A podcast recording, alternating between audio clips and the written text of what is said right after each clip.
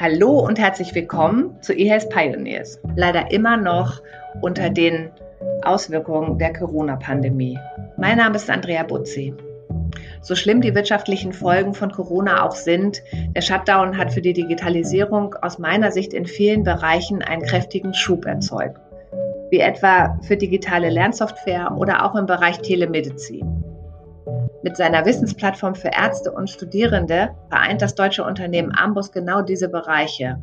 Grund genug, mich mit dem einen Founder zu einem Gespräch bzw. zu einem Podcast zu verabreden. Herzlich willkommen, Sievert Weiß, Co-Founder von Ambos. Hallo, Frau Botti. Oder vielmehr Andrea. Wir dürfen uns, glaube ich, duzen. Ja, perfekt. Wie geht es dir in Zeiten von Corona? Ähm, ja, also glücklicherweise äh, sozusagen sehr gut gesundheitlich. Äh, das hat weder mich noch meine Familie bisher irgendwie äh, großartig in Mitleidenschaft gezogen, ähm, auch wenn ich nicht weiß, ob, ob wir es nicht vielleicht doch schon hatten, aber das könnte sicherlich schlimmer sein. Ansonsten aus sozusagen Sicht von Amboss geht es uns eigentlich auch sehr gut. Es ist ähm, äh, es ist sicherlich eher eine Chance äh, für das Unternehmen, ja. Und wir waren ähm, von, von der Firma aus gut vorbereitet auf die Arbeit aus dem Homeoffice, hatten die ganze Infrastruktur vorher schon, weil wir über drei Standorte verteilt an sich schon arbeiten und, und damit diese ganze digitale Infrastruktur schon, schon mhm. aufgesetzt hatten. Also insgesamt eigentlich äh, sehr gut. Einzige Herausforderung, mhm. Arbeit von zu Hause mit Kindern, Kleinkindern zu Hause, das ist, das ist ein bisschen schwieriger, aber. Absolut.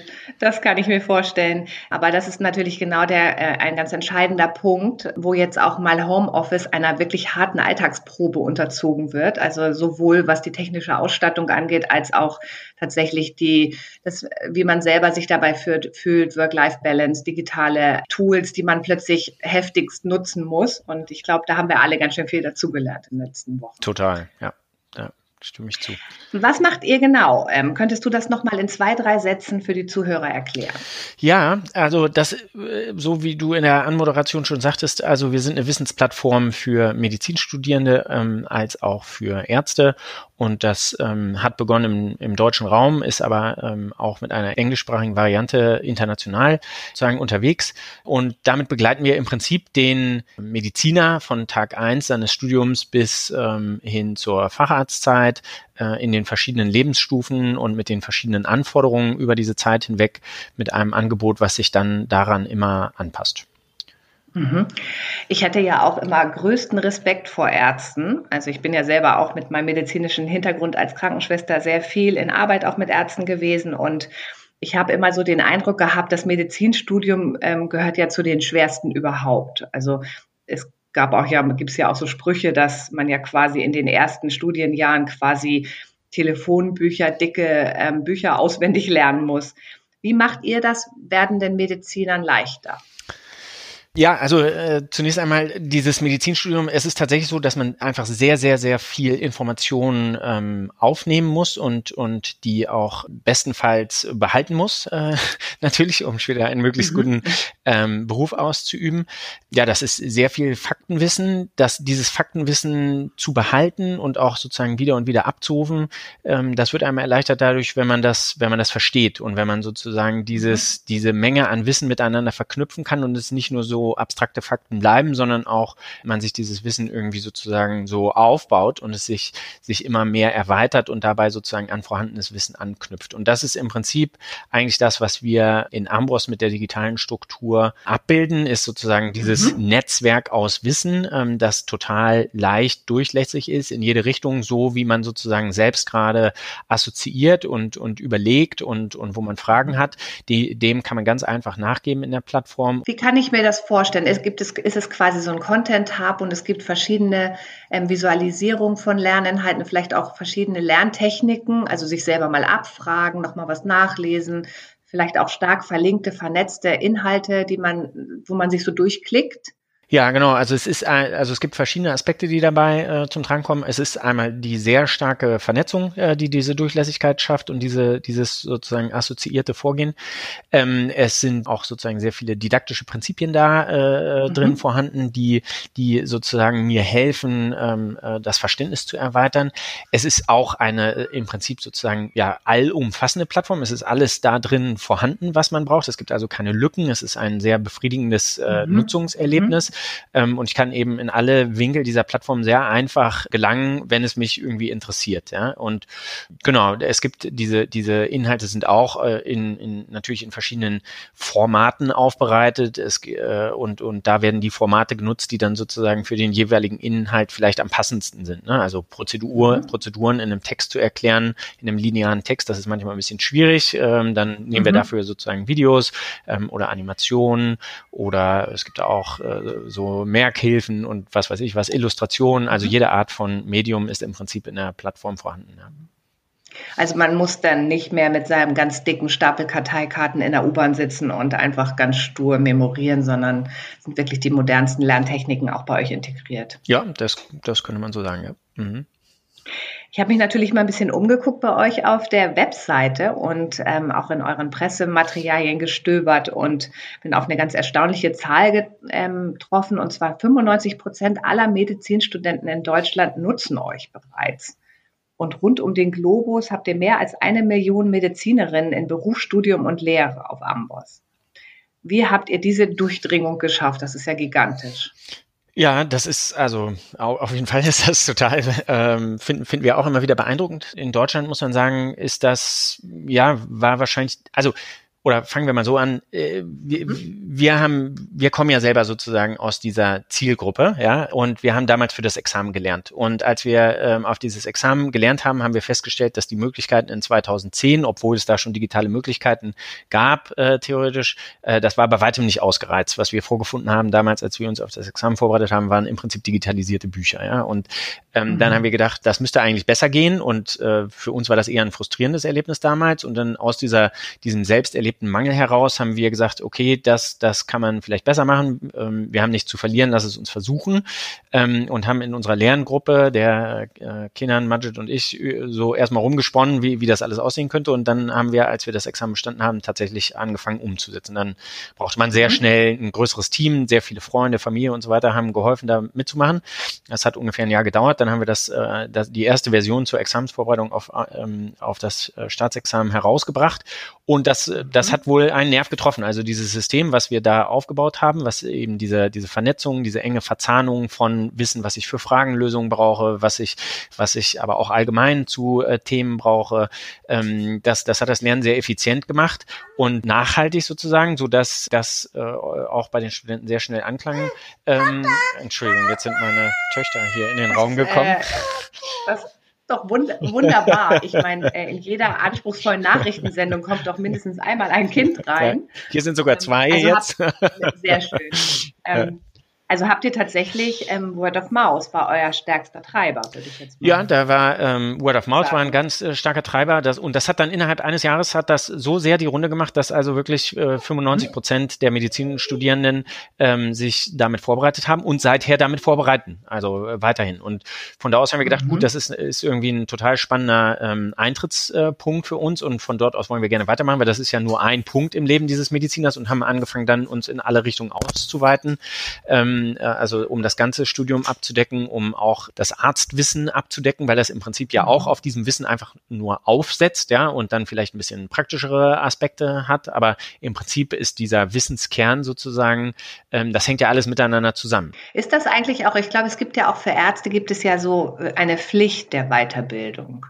Oder bin ich da falsch informiert? Oder so regelmäßige ähm, Einheiten und ähm, Weiterbildungskongresse, die auch wirklich besucht werden können und was auch gefördert wird. Seid ihr da auch mit, ähm, also zertifiziert oder gehört ihr da auch dazu, den Content, den ihr macht? Oder ist das wirklich alles ähm, private Motivation von Ärzten und äh, wer bezahlt das? Mhm.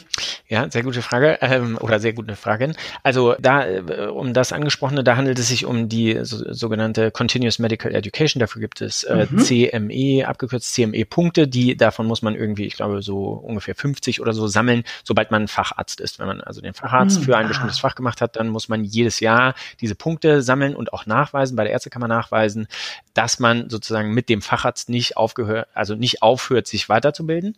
Ähm, ähm, das bieten wir mittlerweile auch an äh, in, in äh, manchen Teilen, aber das ist sozusagen dann erst ab Facharzt. Wir, wir haben uns sozusagen organisch von dem Examenskandidaten hin jetzt immer weiter in und über verschiedene Fächer hin bis zum Facharzt entwickelt und wir begleiten mhm. den jetzt vor allem mit dem Arztprodukt auf, äh, auf Station in seinem täglichen äh, Handeln, ja. Und was wir da mhm. machen, ist im Prinzip Clinical Decision Support, nennt sich das, ja, also Entscheidungshilfe äh, zu sein für, für tägliche Fragestellungen, die die haben. Ah, also es ist tatsächlich auch dann ähm, im Klinikalltag, wenn man sich nochmal vergewissern will, nochmal irgendwie die Anamnese matchen möchte mit möglichen Krankheitsbildern, dann wird man auch, also dann merkt ihr auch, dass ihr direkt so irgendwie wahrscheinlich interessante Zugriffszeiten und ähm, Situationen, also 24 Stunden wahrscheinlich auf eure Plattform habt. Genau, genau, äh, korrekt, mhm. total richtig. Also äh, genau so ist das Prinzip. Ähm, ja, ich kann mich in, mit, mit verschiedenen Fragen und, und ähm, die ich zu Management, Therapie, Diagnostik, Differentialdiagnostik mhm. und sowas habe, äh, da wieder vergewissern und mich sozusagen in meiner Entscheidung bestätigen oder auch, auch sozusagen das Wissen darum erweitern. Und genau das, äh, das sieht man tagsüber und dann sieht man natürlich auch nachts, was was theoretisch da irgendwie am meisten gesucht wird, wenn die Leute mhm. alleine im Haus sind und, und auf sich gestellt ja. sind, ja ja auch so Nachtdienst haben, ne? Und dann genau. plötzlich vielleicht auch in fachfremde ähm, Stationen müssen, um dort irgendwie ähm, kurz den Notfallsupport zu machen. Korrekt, genau, mhm. genau. Und das okay. dafür sind die Ärzte bereit, ähm, selbst zu zahlen, weil es ihnen so ein, ähm, ein hoher Wert ist. Aber es gibt mhm. auch mehr und mehr ähm, Krankenhäuser, die erkannt haben, dass das für ihre, ihre Ärzte hilfreich ist und natürlich die Qualität der Versorgung hilfreich ist. Also die größten oder, oder mehrere der, äh, der aus, aus der Gruppe der fünf großen deutschen und europäischen Klinikketten Städten, die haben Amboss flächendeckend für ihre Krankenhäuser eingeführt und dann übernehmen die die Kosten. Darfst du da auch Namen sagen oder ähm, sind das ähm, im Moment noch so ein bisschen ähm, in der Schwebeverhandlung? Nee, das sind die, die, die, Ross und Reiter die Verhandlungen. Da gibt es ja auch ganz viel ne, bei Startups, ja, also das ist auch verständlich. Die, die Verhandlungen sind abgeschlossen, also das, die, die mhm. Verträge bestehen seit jetzt, glaube ich, zwei Jahren und wurden auch wieder erneuert, Toll. aber ähm, mhm. Namen dürfen wir nur im 1 zu 1 Kontakt nennen. also ihr seid quasi auch die Wissens Plattform für große Krankenhäuser, ähm, die auch bestmögliche ähm, Betreuung ihrer Patienten sicherstellen genau. wollen über Wissen. Ähm, ich habe gelesen, euer Covid-19-Content wurde in den letzten Wochen 250.000 Mal zu Rate gezogen. Das natürlich zeigt natürlich auch die aktuelle Situation. Aber in dem Kontext habe ich mich gefragt, wer produziert eigentlich eure Inhalte? Mhm, ja, sehr gute Frage. Also mittlerweile sind wir sogar bei, ähm, glaube ich, fast einer Million Aufrufe. Äh, ja. ähm, das sind ja, das sind sozusagen frei zugängliche Kapitel. Ne? Die haben wir geöffnet mhm. äh, für auch äh, Google-Suche und ähm, so kann man da auch landen sozusagen, ohne bei uns Nutzer zu sein und trotzdem von den Informationen zu profitieren. Aber genau, wer produziert die Inhalte? Wir haben eine eigene, hauseigene Redaktion aus allen Fachrichtungen, ähm, 70-köpfige Redaktion, die also täglich an diesen Inhalten arbeitet und die auch täglich aktualisiert. Und das wow. kommt uns natürlich mhm. in Zeiten mhm. von so etwas wie Corona sehr zugute, dass wir da quasi tagesaktuell auf neue Erkenntnisse reagieren mhm. können, die, die im Prinzip alle, alle Erkenntnisse sichten können und, und da eine Destillierung auf das Wesentliche vornehmen können. Und das sind dann die Informationen, die wir in diesen Kapiteln darstellen und, und den anderen zur Verfügung stellen, was wir mhm. glauben, insbesondere in, in, so einer Zeit, wo es so viel Lärm auch gibt, ja, äh, dann natürlich für die, für die professionellen Nutzer sehr hilfreich ist. Mhm. Und auch Entwicklung natürlich. Ne? Also es gibt ja wirklich täglich auch wahrscheinlich neue Erkenntnisse genau. aus verschiedensten Quellen. Und da sind wir ja auch gerade wirklich alle ähm, bemüht, diesen Know-how-Transfer ähm, zu ermöglichen, um eben ganz schnell auch ähm, zum Beispiel einen Impfstoff zu entwickeln, die Krankheit besser zu verstehen. Korrekt, genau, ja. Seid, seid ihr denn besser als die Professoren an der Uni oder wie würdest du das in, beurteilen? In Bezug auf Corona oder allgemein meinst du? Nee, ähm, allgemein. Äh, ähm, tja, also nein, ich glaube, wir sind anders, ja. Also ähm, besser. Ich würde uns gar nicht unbedingt vergleichen. Ich meine, Pro Professoren haben, haben ja auch, äh, können durchaus auch ein sehr, sehr gutes Angebot haben, ja, mit, mit Vorlesungen oder mit Unterricht am Krankenbett oder was auch immer. Ich glaube, da ist ja auch ganz viel Erfahrungswissen einfach, was dann da weitergegeben genau, wird, ne? was genau. ja ein, so ein, so ein, da sage ich mal, ein Tutorial oder ein, ähm, eine Anamnese oder eine Beschreibung eines Krankheitsbilds einfach, das sind Fakten und wenn ein Arzt, der schon 30 Jahre praktiziert oder Professor, der auch selber viel klinische Erfahrung hat, der hat natürlich auch schon Dinge gesehen, die man auch einfach mal erzählen muss, damit man auch den Blick weiß. Genau, also so für diese, diese, diese Anekdoten und so weiter oder auch die, den mhm. persönlichen Stil, den ein Professor hat bei der Lehre, mhm. das ist natürlich, ähm, das ist, ist natürlich immer noch ein, ein großartiger Wert, ja. Und ähm, ich denke, trotzdem ähm, haben, haben wir natürlich eine Daseinsberechtigung und wir sind anders geartet, ja. Man, man kann uns jederzeit nutzen, man kann uns nutzen sozusagen so, wie man es selber braucht. Man kann mhm. äh, in der Geschwindigkeit vorgehen, die man braucht, man kann in die Tiefe gehen, die man braucht. Äh, das ist natürlich alles dann durch den Nutzer steuerbar und das ist etwas, was, mhm. ähm, was natürlich ein Professor in, in einer Vorlesung vor 300 Studenten so nicht leisten kann, ja. Ähm, mhm. Insofern denke ich mal, kann sich das eigentlich ganz gut ergänzen, ja, also mhm. als Mittel. Ja. Wie so oft, dass digitale Technologien tatsächlich auch komplementär ähm, wirken zu bestehenden Systemen, auch gerade im Gesundheitswesen habe ich das schon ganz oft beobachtet. Hast du denn das Gefühl, dass die Studierenden im Medizinstudium heute noch das Richtige lernen? Das ist eine gute Frage, ja. Also ich meine, mein eigenes Studium liegt natürlich ein bisschen zurück.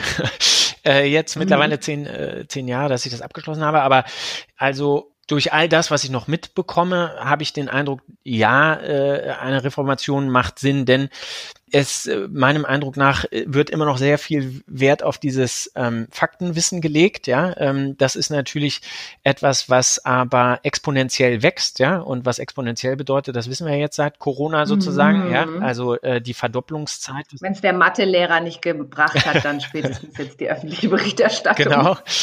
Und das ist im Prinzip ja nicht mehr beherrschbar, ja, äh, auf Dauer. Also mhm. wir sto natürlich sto stößt der Einzelne schon jetzt an die Grenzen. Keiner überblickt mehr die gesamte Medizin sozusagen in all ihren Details, sondern es gibt immer mehr Spezialisierungen und so weiter. Und da ist natürlich die Frage, inwieweit äh, äh, macht es eigentlich Sinn, während des Studiums dieses Faktenwissen zu äh, vermitteln, wenn es denn auch dann, also einmal äh, wahrscheinlich am Ende des Studiums zum Teil schon wieder überholt ist und und zweitens eben ich mich auf ein Leben einstellen muss als Arzt, in dem das sich immer schneller wandelt. Ja?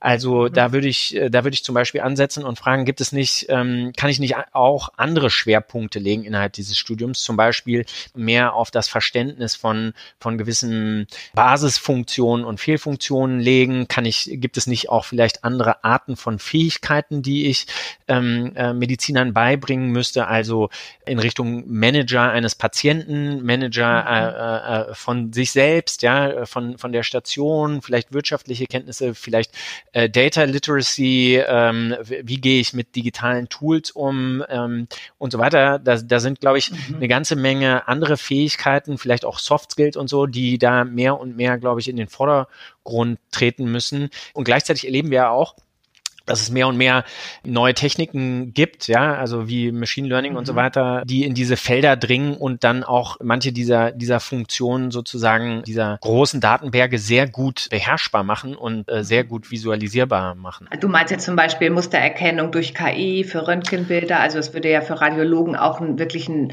eine sehr starke Veränderung des Berufsbildes genau. äh, mit sich. Genau, ja. Ich glaube, also ich meine, da, da ist die Maschine sozusagen in dieser Mustererkennung auf Dauer, je, je, nach, je nachdem, wie die natürlich äh, trainiert ist, ja, gibt auch Machine Bias und sowas natürlich alles, ja, muss man alles wissen und kennen und, und auch mhm. beachten, aber ähm, ansonsten ist die in dieser Mustererkennung natürlich äh, auf Dauer dem, dem Menschen wahrscheinlich überlegen, was, was diese Experimente zeigen. Das heißt natürlich nicht, dass es den, den Mensch oder den Mediziner an dieser Stelle ersetzt, nur man muss, ähm, man muss also, glaube ich, dieses Tool zu, witzen, äh, zu, zu nutzen, wissen, ja, und, mhm. und einzuschätzen, mhm.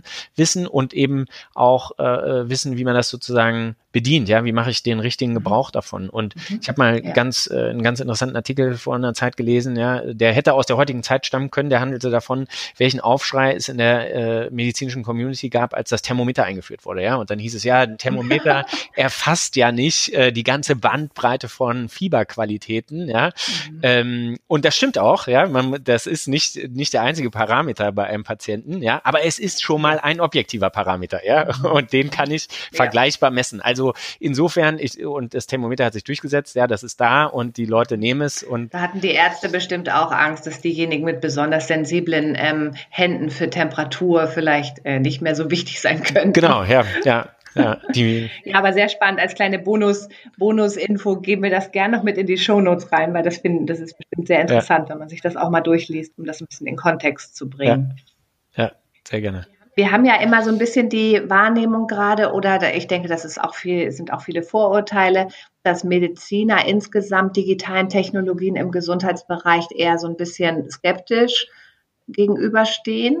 Und ähm, ihr seid ja jetzt ähm, auch mit Amboss angetreten, um ja schon das ganze Studium im Prinzip mit digitalen ähm, Skills aufzuladen. Und ihr seid ja auch ein digitales Angebot.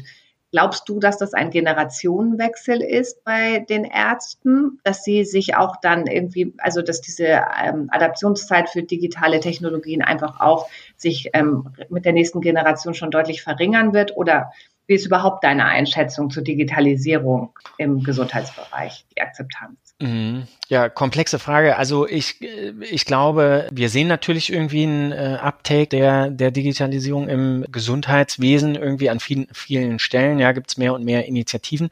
Aber es ist natürlich auch ein hochsensibler Bereich, ne, der mhm. eben natürlich mit Datensicherheit und, und so weiter auch irgendwie seinen Umgang lernen muss. Und ich glaube, ähm, das ist äh, sozusagen aus der Vergangenheit her, glaube ich, wahrscheinlich einer der, der Schlüsselgründe dafür, warum es jetzt, warum die äh, die Gesundheitsbranche noch nicht komplett digitalisiert ist und aussieht mhm. wie unsere sozusagen ähm, Essenslieferdienste oder so, ja.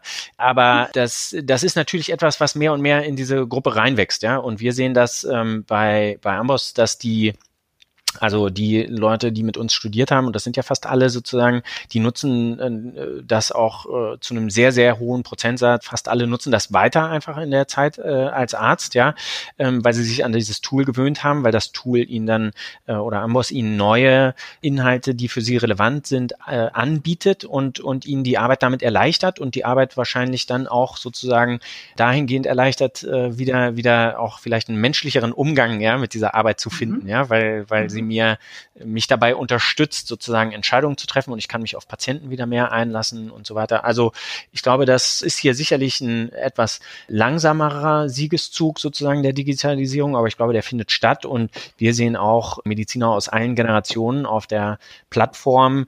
Das ist, glaube ich, sozusagen jetzt äh, vielleicht nicht nur eine Generation, die da äh, betroffen ist und an der es sich entscheidet, aber es ist, glaube ich, einfach ein allgemeines Phänomen, dass das mehr und mehr zunimmt und, und die Leute mhm. natürlich auch mehr und mehr Vertrauen ähm, da, da rein gewinnen ja, ähm, und das zulassen. Gehen wir noch mal ein bisschen auf euer Unternehmen ein. Du gehörst ja zu einem der Gründer mhm. und ähm, Ambus ist ja ein deutsches Startup.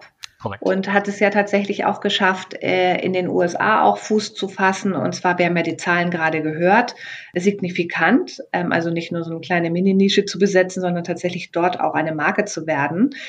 Wie habt ihr das geschafft, als deutsches Unternehmen so international zu wachsen? Und gibt es vielleicht auch Erfahrungen, die du anderen Gründern mitgeben möchtest?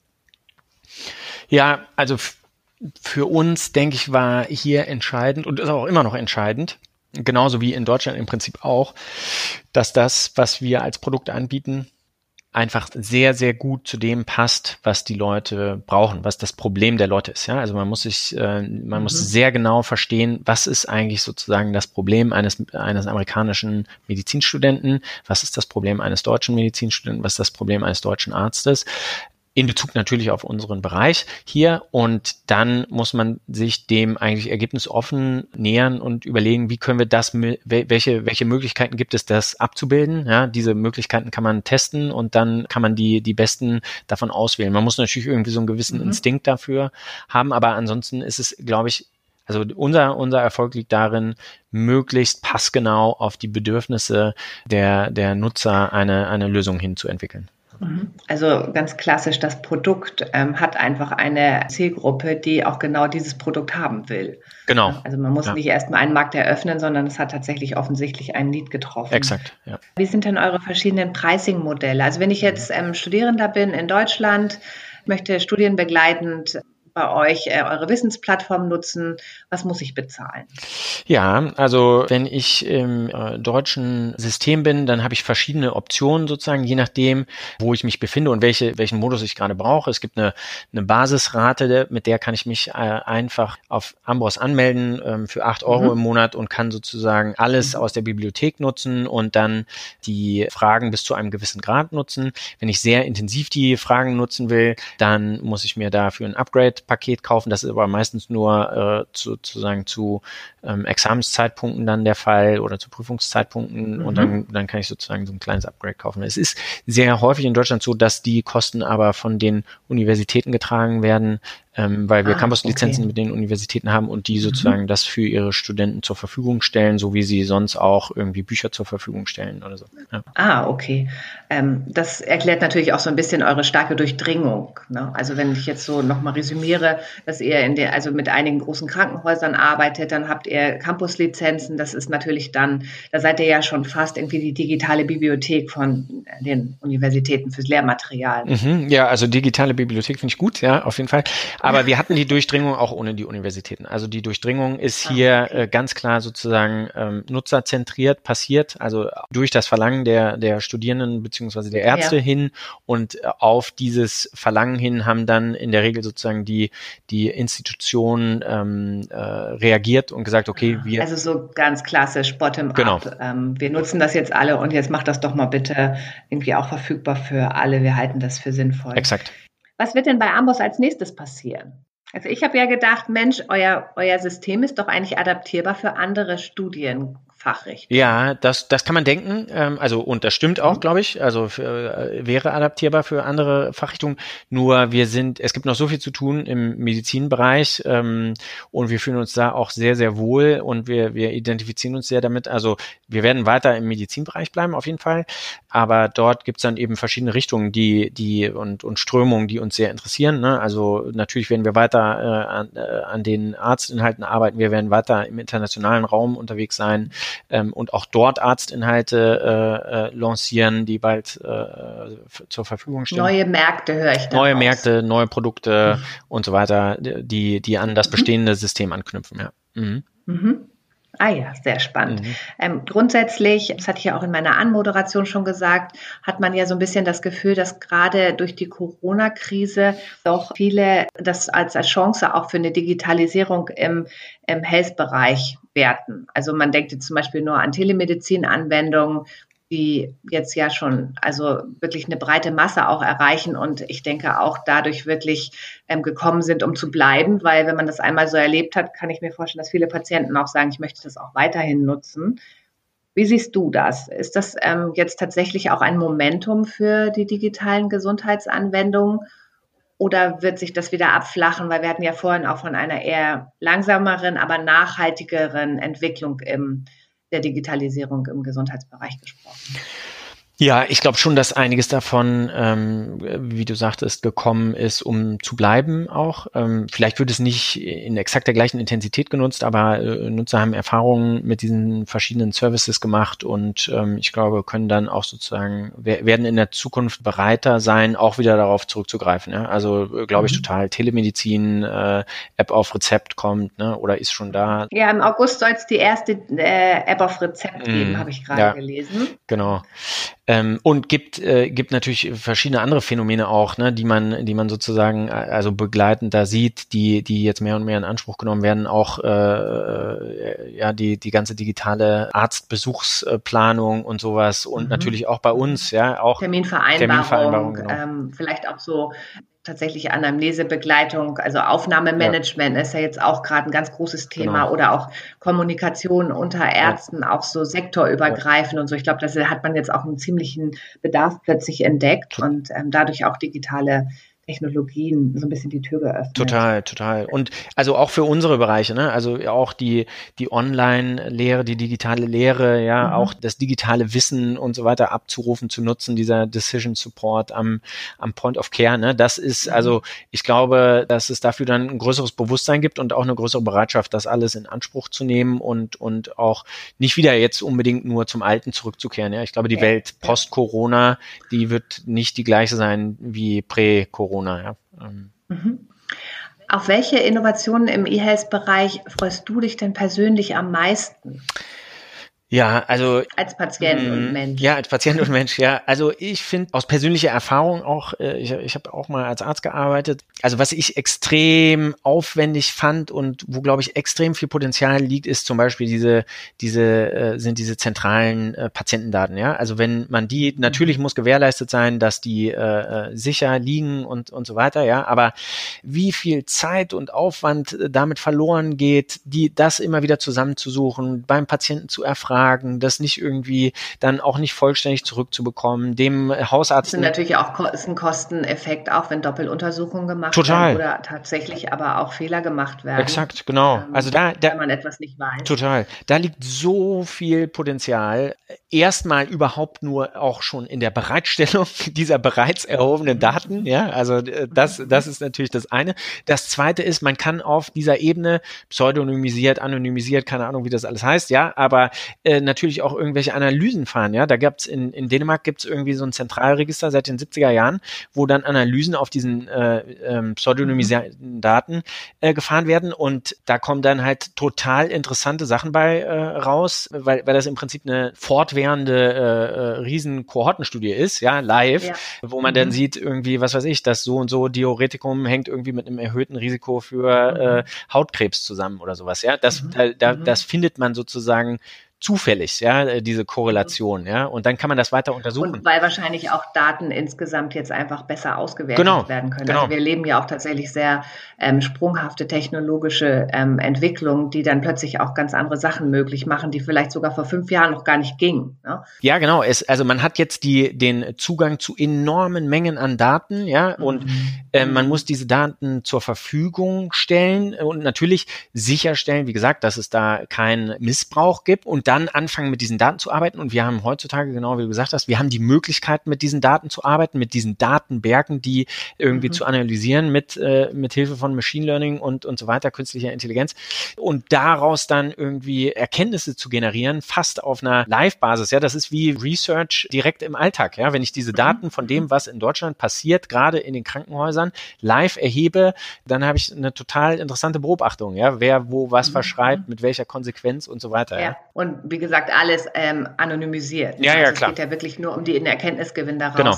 Letzte Frage mit der Bitte um eine, ein Ja oder Nein. Würdest du dir die Corona-Tracing-App auf dein Smartphone laden, wenn sie dann kommt? Ja, sofort. Sehr gut, ich auch.